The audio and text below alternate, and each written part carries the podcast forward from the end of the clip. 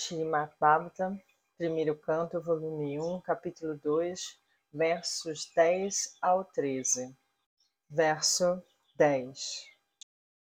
Os desejos da vida nunca devem estar voltados para o gozo dos sentidos. Deve-se desejar somente uma vida saudável ou a autopreservação, uma vez que o objetivo do ser humano é indagar acerca da verdade absoluta. Nenhuma outra coisa deve ser a meta dos nossos trabalhos. Significado: A civilização material completamente desorientada está erroneamente voltada para a satisfação dos desejos no gozo dos sentidos. Nessa civilização, em todas as esferas da vida, a meta última é o gozo dos sentidos na política, no serviço social, no altruísmo, na filantropia e, por fim, na religião, ou mesmo na salvação. O mesmo matiz de gozo dos sentidos está cada vez mais predominante. No campo da política, os líderes dos homens lutam uns contra os outros para a satisfação pessoal dos sentidos.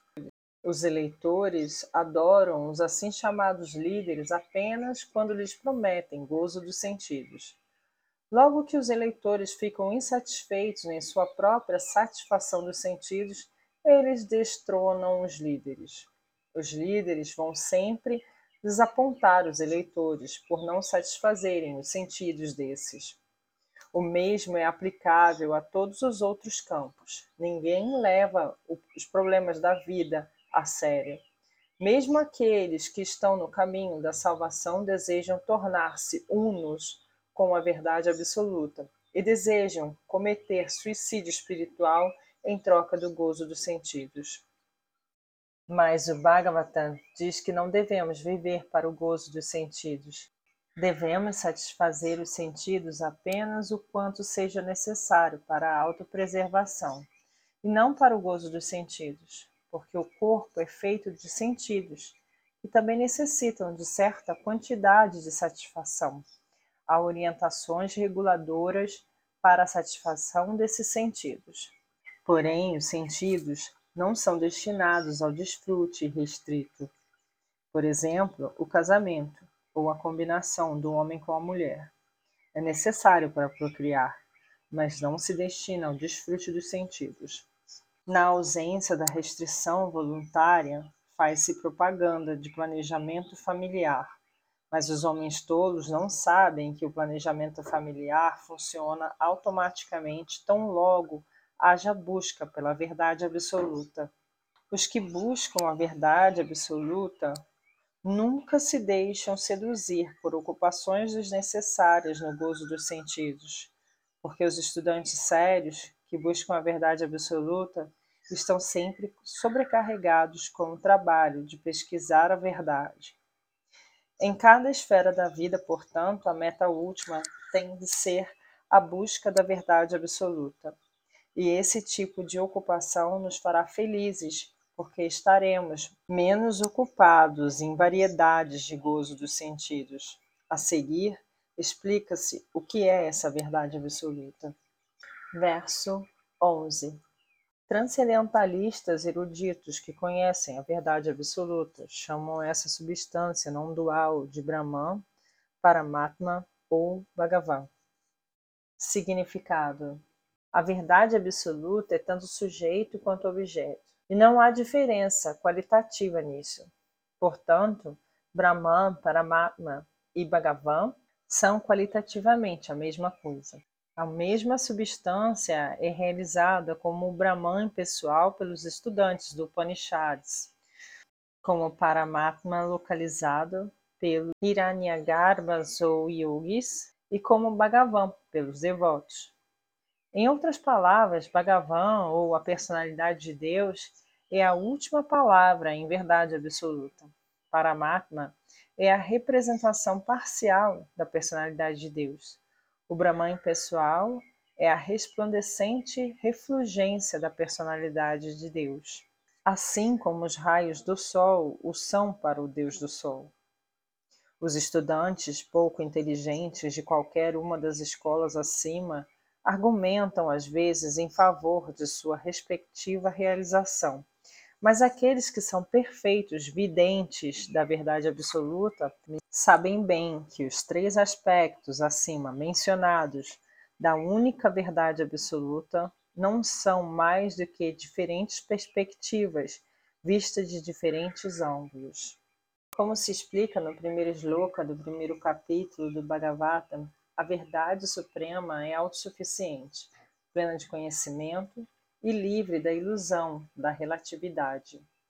No mundo relativo, o conhecedor é diferente do conhecido, mas na verdade absoluta, tanto o conhecedor quanto o conhecido são a mesma coisa. No mundo relativo, o conhecedor é o espírito vivo ou energia superior, ao passo que o conhecido é a matéria inerte ou energia inferior. Portanto, há uma dualidade de energia inferior e energia superior, ao passo que no reino absoluto, tanto o conhecedor quanto o conhecido permanecem a mesma energia superior. Existem três tipos de energias do energético supremo. Não há diferença entre a energia e o energético, mas há uma diferença na qualidade das energias o reino absoluto e as entidades vivas são da mesma energia superior. O mundo material, porém, é energia inferior. O ser vivo em contato com a energia inferior fica iludido, pensando pertencer à energia inferior. Portanto, há o sentido da relatividade no mundo material. No absoluto, não há tal sentido de diferença entre o conhecedor e o conhecido. Daí tudo ali ser absoluto. Verso 12. O estudante ou sábio seriamente inquisitivo, bem equipado de conhecimento e desapego, compreende essa verdade absoluta prestando serviço devocional de acordo com o que ouviu do Vedanta Shruti. Significado: a verdade absoluta é compreendida completamente através do processo de serviço devocional ao Senhor Vasudeva ou à personalidade de Deus, que é a verdade absoluta completa. Brahman é a sua refulgência corpórea transcendental e Paramatma é a sua representação parcial. Assim, as compreensões Brahman e Paramatma da verdade absoluta são apenas compreensões parciais.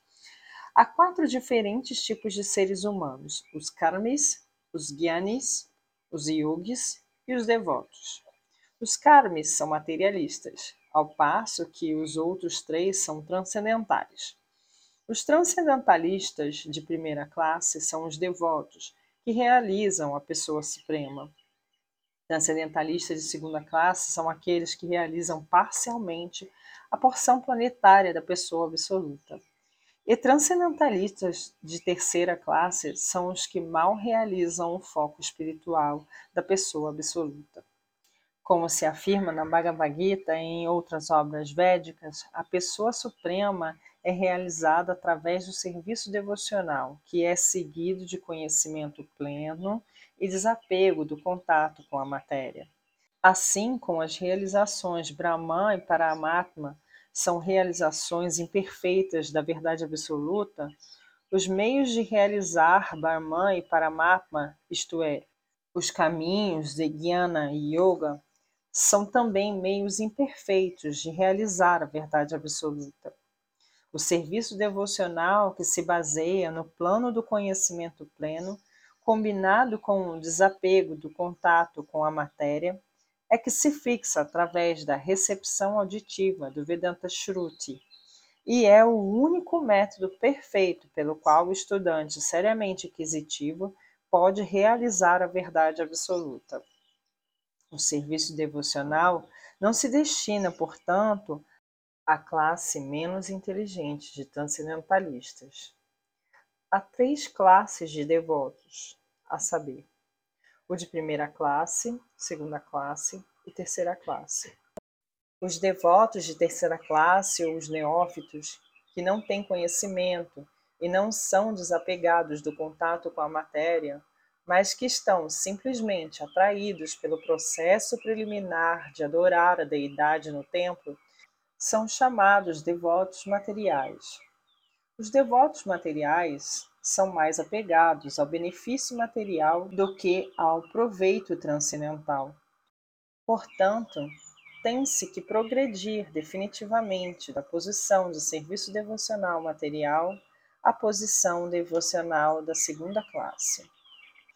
Na posição de segunda classe, o devoto pode discriminar quatro princípios na linha devocional, a saber, a personalidade de Deus, seus devotos, o ignorante e o invejoso. Temos que nos elevar, pelo menos, ao estágio de devotos de segunda classe e nos tornar, assim, aptos para conhecer a verdade absoluta. Um devoto de terceira classe, portanto, tem que receber as instruções sobre o serviço devocional das fontes autorizadas do Bhagavata. O Bhagavata número 1 um é a personalidade estabelecida do devoto, e o outro Bhagavatam é a mensagem do Supremo. O devoto de terceira classe, portanto, tem que se dirigir à personalidade do devoto a fim de aprender as instruções sobre o serviço devocional. Essa personalidade do devoto não é um profissional que ganha vida recitando o Bhagavatam.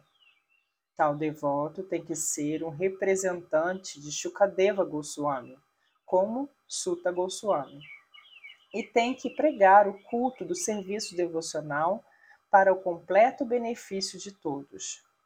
Um devoto neófito tem pouquíssimo gosto por ouvir das autoridades. Esse devoto neófito faz ostentação de ouvir de um profissional para satisfazer seus sentidos.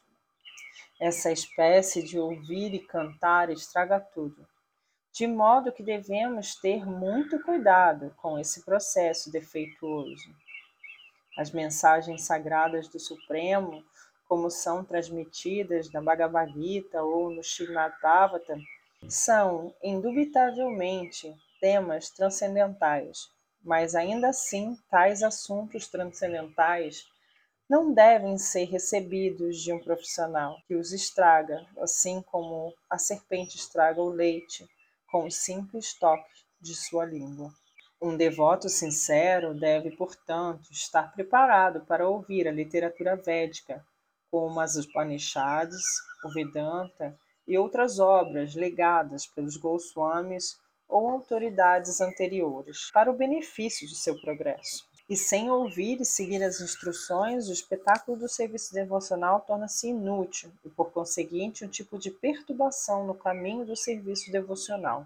Portanto, a menos que o serviço devocional seja estabelecido com base nos princípios das autoridades do Shruti, Smriti, Purana ou Pancharatra, a exibição do serviço devocional deve ser imediatamente rejeitada. Um devoto não autorizado não deve, de forma alguma, ser reconhecido como um devoto puro. Pela assimilação de tais mensagens da literatura védica, podemos ver constantemente o aspecto localizado e onipenetrante da personalidade de Deus dentro de nós mesmos. Isso se chama Samadhi. Verso 13. Ó oh, melhor entre duas vezes nascidos, conclui-se, portanto, que a máxima perfeição que se pode alcançar através do cumprimento dos deveres prescritos para nossa própria ocupação de acordo com as divisões de castas e ordens de vida, é satisfazer a personalidade de Deus. Significado: A sociedade humana em todo o mundo divide-se em quatro castas e quatro ordens de vida. As quatro castas são a casta inteligente, a casta marcial, a casta produtiva e a casta trabalhadora. Essas castas são classificadas em termos do trabalho e da qualificação de cada pessoa, e não com base no nascimento. Há ainda as quatro ordens de vida, a saber, a vida de estudante, a vida de família, a vida retirada e a vida devocional. Para o próprio interesse da sociedade humana, deve-se haver tais divisões de vida, ou nenhuma instituição social poderá crescer em estado saudável. E para cada uma das divisões de vida acima mencionadas, a meta tem de ser satisfazer a autoridade suprema da personalidade de Deus. Essa função institucional da sociedade humana é conhecida como sistema de Varnashara Dharma, que é inteiramente natural para a vida civilizada. A instituição Varnashram é estruturada para capacitar-nos a compreender a verdade absoluta. Não se destina ao predomínio artificial de uma casta sobre outra. Quando o objetivo da vida humana, isto é, a compreensão da verdade absoluta, não é atingido em decorrência de demasiado apego à Indriya Priti, ou gozo dos sentidos, como já se discutiu aqui anteriormente, a instituição de Varnashram é utilizada por homens egoístas para impor um predomínio artificial sobre a parte mais fraca. Em Kali Yuga, ou na Era das Desavenças, o predomínio artificial já é comum, mas a seção das pessoas mais sensatas sabe muito bem que a divisão comum em castas e ordens de vida destina-se a um convívio social e tranquilo e a pensamentos elevados de autorrealização e a nenhum outro propósito. Aqui, a afirmação do Bhagavatam é que a meta máxima da vida ou a perfeição mais elevada da instituição Varnashra Dharma é cooperar conjuntamente com a satisfação do Senhor Supremo. Isso também é confirmado na Bhagavad Gita.